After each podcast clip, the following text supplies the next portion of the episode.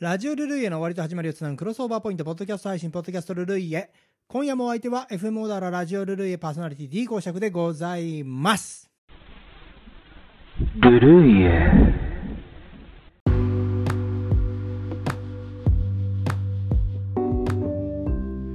先日12月25日放送のラジオルルイをお聞きくださいました。皆様お聞きくださいましてありがとうございました。オープニングトークは、あもちろんね、12月25日、クリスマスにまつわる話をさせていただきましたけれどもね、あのー久しぶりにクリスマスのルルイエと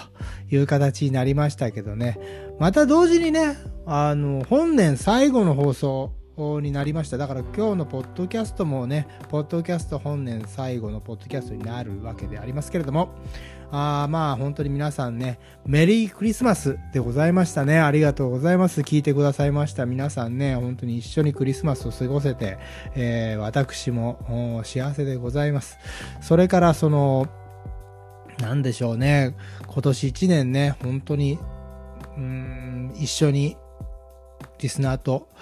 リスナー様と一緒に、この、ルルイエを、番組を制作してきて、本当になんか勉強にもなったし、うん、自分も励まされたり、嬉しかったり、なんかこう、ものを作るっていうのは楽しいことでもあるし、このコロナ禍という、なんだかこう塞ぎ込んだ世の中、混乱の世の中のこの3年間ですか、えーがあったわけですけどね、えールルイエのおかげで本当になんか、あクリエイティブな、うん、気持ちでね、うん、まあ、毎日を過ごせたな。毎週毎週、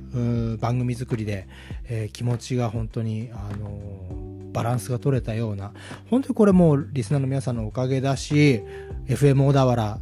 あそれから、このディレクター、佐久間元成、そして局長の鈴木局長、あの本当にルルイを支えてくれた皆様、あそしてリスナーの応援、こういってもう何もかもがね、あの、嬉しい一年だったな。何よりのクリスマスプレゼントでございました。なんてね、ちょっと、ああ、いい話をしたりなんかして。まあ、クリスマスね、うん、伝統的な食べ物といえば、イギリスではプディング、アメリカではターキー、ドイツではシュトーレン、そして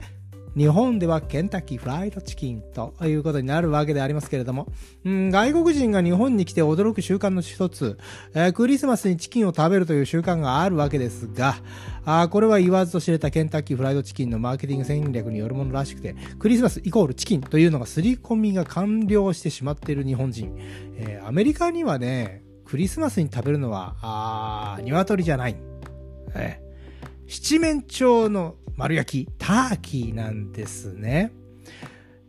1620年にイギリスからアメリカへ移り住んだ正教徒ピューリタンのピルグリム・ファーザーズ。これ半数がね、最初の年の冬を越せないんですよね。亡くなってしまうんです。彼らを全滅から救ったのがネイティブインディアンたちでありまして、インディアンたちから分け与えられた七面鳥で餓死を免れるというね、まあ、史実があるんで。これをね、まあ、無事に冬を越したお礼としてインディアンたちに収穫した食べ物を差し渡したという、七面鳥を振る舞ったという、まあ、感謝祭の起源に基づいて、縁起物として七面鳥がお祝いの時に欠かせない。だから、感謝祭の食べ物なんだ。だけども、それが転じてお祝いの時にターキーを食べるっていうような、ああ、そういう形になってきて、そんなわけでクリスマスにもターキーなんですね。うん、七面鳥の丸焼きを食べると。これアメリカの、まあ、習慣なわけでございますから、あ、ヨーロッパではどうしてるのかっていうと、まあ、さっきに言ったように、伝統的なのはイギリスではプーティング。アメリカでは、ね、ここに言ってターキー。で、ドイツではシュトーレンという形でね、えーあの、違うわけですよ。ところがね、まあ、アメリカからヨーロッパにもこのターキーの、ね、七面鳥の習慣が逆輸入された形で、ね、今ヨーロッパでもターキーを食べるっていうのをね、やるわけでございます。でもってね、日本ではじゃあこの七面鳥はね、あの、食べない。えー鶏なんですね。これ何なん？私の考えね、これ私の考えですけどね。七面鳥はちょっとでかすぎたんだというのが、ああの、D 公爵の説なんでありますよ。何なのか。ね、これね、やっぱり台所事情だと思う日本のねやっぱりその台所狭いこの環境でねいかにあの工夫してやっていくかっていうところでねでかいもんあんまり置かないというのは私の説なんね。でね逆にこの七面鳥を食べる習慣が根付いていたらどうなってたかと我々の生活は大きく異なっていたと思う。現在日本ではキッチンに大きなオーブンはねあのターキー食べないんでいらないわけですよ。じゃあどうするかっていうと食器洗い機がそこにねあのオーブンが置かれるべくところに食器洗い機が今のね現代日本には、はあ、導入されてる家庭多いんだと思うんではありますけどね。これおそらくねパーティーのために七面鳥焼いておったらね狭い台所に巨大なオーブンを導入したに違いない。私そう思いますね。で食器洗い機なんてものはね置く場所逆に先にオーブンがあればあ食器洗い機は置く場所がなかった。なんていうことを想像してる。大体ね私はあの炊飯ジャーっていうのはね私は電気が嫌いですということで、えー、置いてないんですよ。使ってない。土鍋で炊いてんあれね炊飯ジャーっていうのはいつも私思いますにね邪魔だなと。使わないと使わない時もうまうまとね台所の一等地を占領してあ電気をねちょっとずつ食らってやがるというねあの存在あれはもうね、えー、いらない。で土鍋にした。大体土鍋炊きなんていうねうん炊飯ジャーがある。土鍋炊き土鍋風味なんていうね。いやいや土鍋使えばいいじゃないかと、うん、わざわざね土鍋風味にしたところで土鍋にはかなわないんだったら土鍋の方がしかもね安い。炊飯ジャーよりも土鍋の方が。ね。なんで炊飯ジャーにする？なんで電気がいいの？オール電化にする必要ないの？なんてことをねいつも考えるんでありますけどね。さすがにねまあ僕でもねこのね七輪とかの時代にまで戻れとは言わないし戻す気も私もないんですが。まあんなことで何の話してるの、ね、クリスマスの七面鳥の話をしてたんじゃないか。もうすぐ脱線する、えー、ラジオルルエでございますけれどもね。まあ、来年もね、ラジオルルエこんな調子で、えー、私の持論と、そして、えー、ま、豆知識じゃない、なんていうのこういうの、トリビアじゃないけども、なんかこの雑学、そう、雑学をご披露しながらの、えー、放送を、そして楽しい音楽、あね。あの、60年代中期から後期にかけてのその当時流行していた音楽特にグループサウンズ GS そしてサイケデリック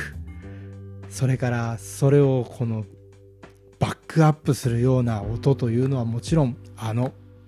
ファズサウンドねファズトーンサウンド歪んだねギターサウンドでありますそれをバンバン探してはかけ探してはかけというようなあ番組作りをね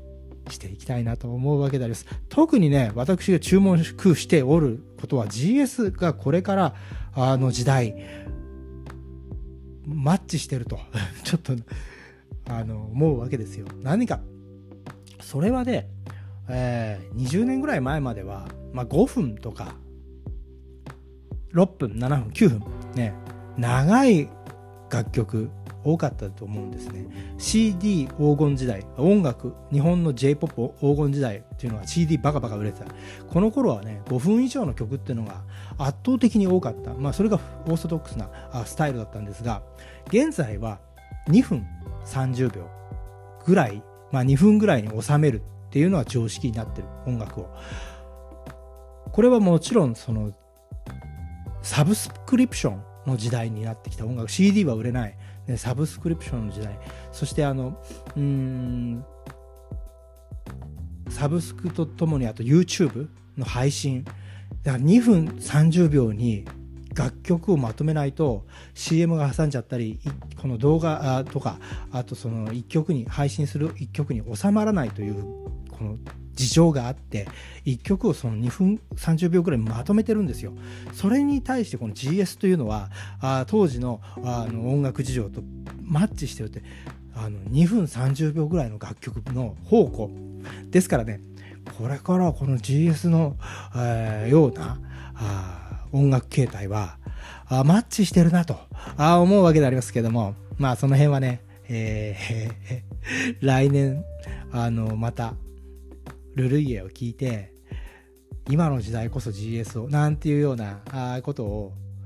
思うような、あこの番組をね、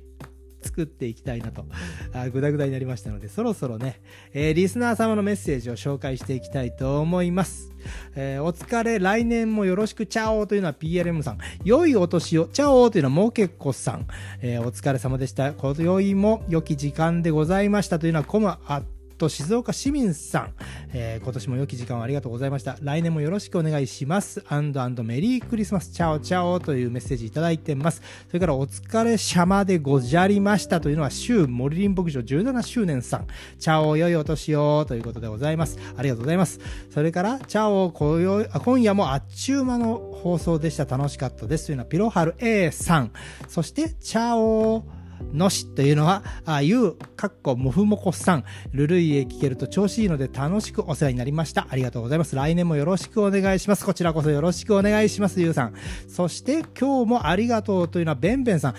年末らしくしっとりした曲が多かったね。来年もよろしく、チャオチャオということであります。こちらこそよろしくお願いします。来年もね、えー、聞いてくださいね。やっぱりリアルタイムは楽しいですというのは、じゅんさいさん。えー、おしまい早いです。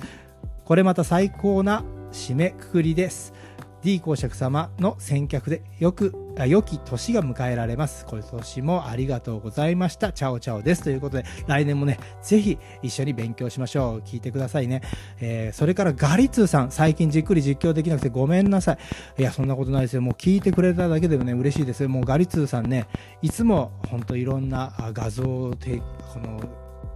紹介してくれたり、音楽曲をあの見つけてきてくれたり、あの本当にね、勉強になってます。えー、ドガラジ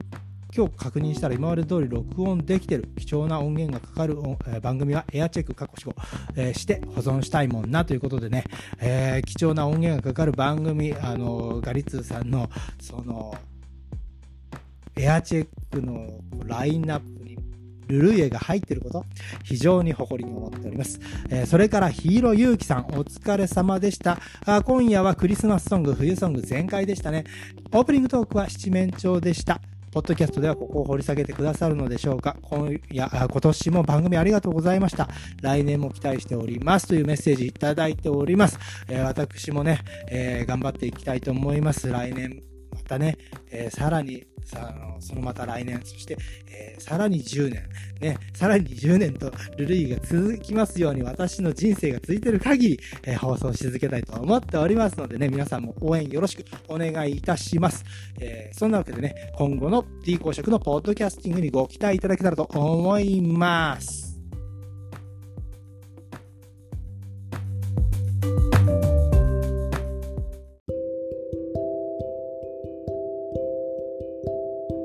さて、次回放送のラジオルルイエ使用楽曲をお知らせします。田辺翔一とザ・スパイダースで、フリフリ。小畑美希とアウトキャスト、ハイミスター。小山ルミ、私の祈り。The Barns, I saw her standing there. The Mops, 朝まで待てない。The Genova, サハリンの火は消えず。The Spiders で、Psychedelic Instrumental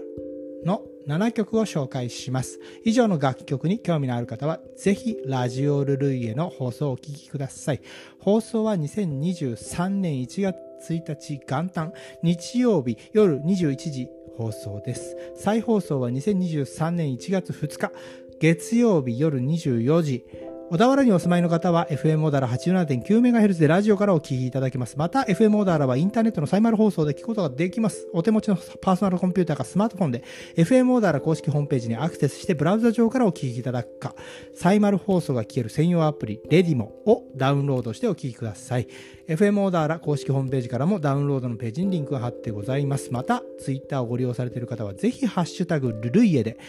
ひらがなでハッシュタグの後にルルイエと書いてつぶやいてみてください。そんなわけで今夜も D 公式のポッドキャストルルイエあっという間にお別れの時間。皆さん、週末の夜は FM モダルでお会いしましょうね。僕の人生続いてる限り配信つけたいと思います。それでは皆様、来年もよろしく。チャオー